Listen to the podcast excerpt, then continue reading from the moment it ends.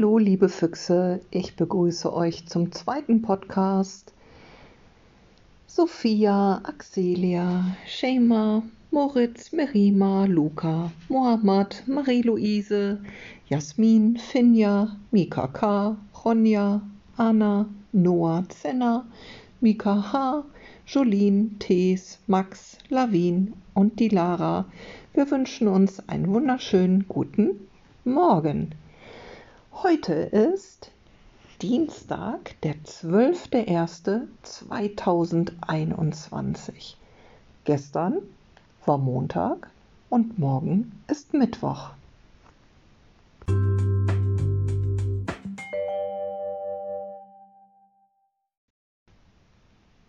Wir starten mit dem Wochenplan für das Fach Deutsch heute am Dienstag. Zuerst steht wieder das Gedicht der Woche auf dem Plan. Das liest du wieder und übst das und das ist ja ein schwieriges Gedicht, aber ich lese es jetzt nicht noch einmal vor, denn gestern habe ich das ja gleich zweimal geschickt. Die Knickliste steht als nächstes auf dem Programm. Da weißt du ja, wie du damit arbeitest. Nimm die Liste am besten aus der Mappe heraus, dann kannst du sie auch wirklich gut knicken. Dann kommen wir zum Lola-Heft. Auf der Seite 24 machen wir weiter. Auch hier geht es weiter um die Verben. Zuerst siehst du in der ersten Aufgabe wieder Bilder und du sollst die passenden Verben ähm, zuordnen, aufschreiben und in den Kästchen siehst du auch die Silben dazu. Markiere die Silben, die du benutzt hast und du wirst sehen, du wirst alle Wörter finden.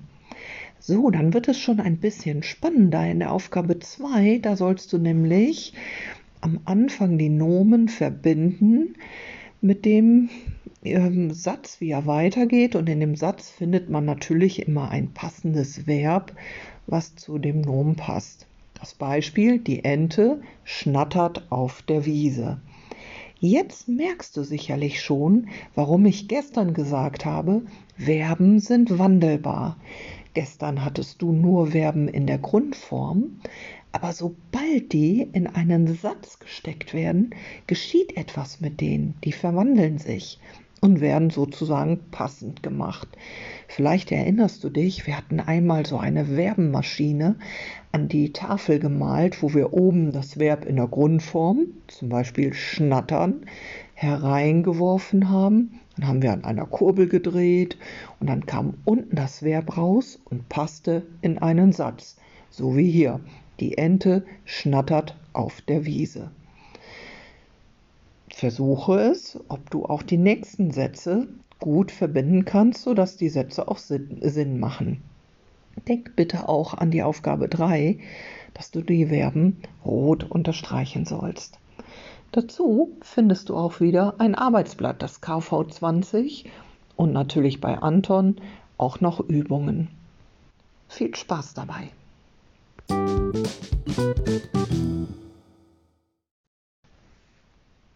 Jetzt habe ich noch ein Rätsel für dich. Wenn du die Antwort kennst, kannst du mir ja vielleicht per Mail eine Sprachnachricht schicken und ich kann deine Antwort in den nächsten Podcast einfügen. Denk daran, dass du dann auch deinen Namen sagst. Zum Beispiel, hallo, hier ist Max. Die Antwort ist Tom Tom Tom. Viel Spaß dabei. Ich bin nicht groß, ich bin wirklich klein. Ich werde auch niemals sehr stark sein. Trotzdem muss ich mein Haus ständig tragen. Kann man jetzt meinen Namen sagen?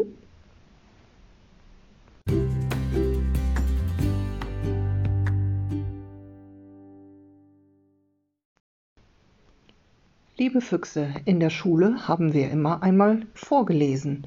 Entweder haben wir was vom Sandwolf erfahren oder von dem Kleindrachen Kokosnuss und jetzt erfahren wir etwas über ein Nix.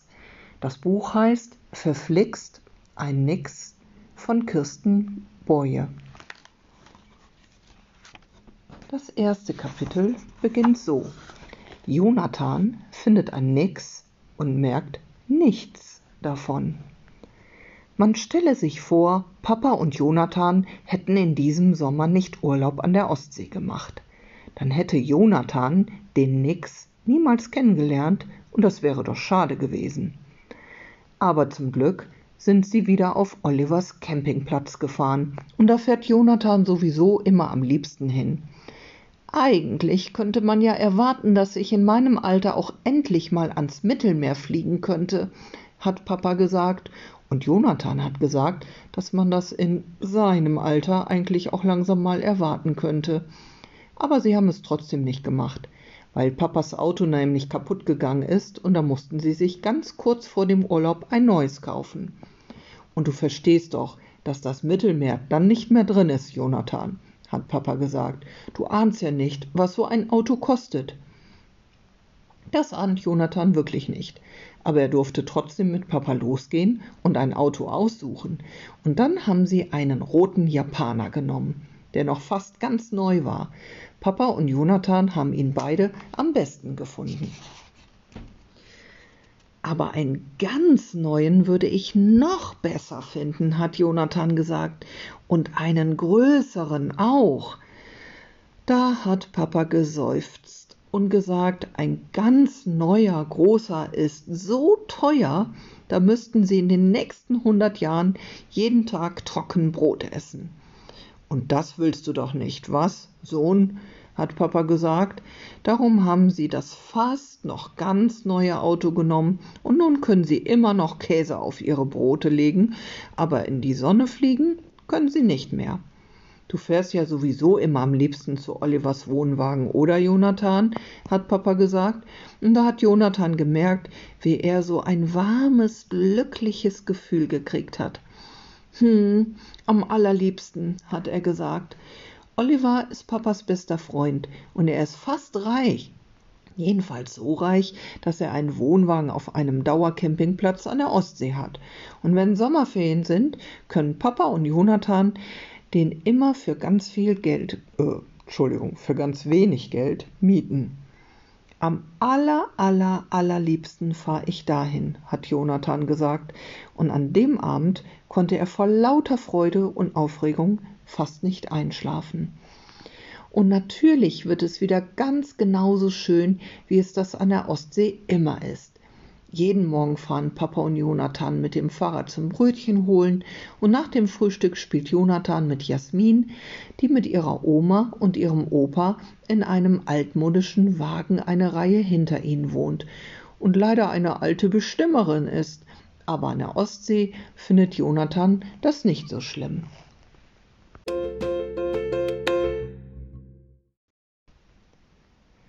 So, ihr Lieben, ihr habt sicherlich gemerkt, warum ich das Buch ausgewählt habe. Es findet natürlich an der Ostsee statt und macht schon Geschmack auf Sommer. Und den wünschen wir uns, glaube ich, alle sehr, auch wenn es noch lange bis dahin ist. Ich wünsche dir nun einen wunderschönen Tag und freue mich morgen auf den nächsten Podcast mit dir. Tschüss, mach's gut.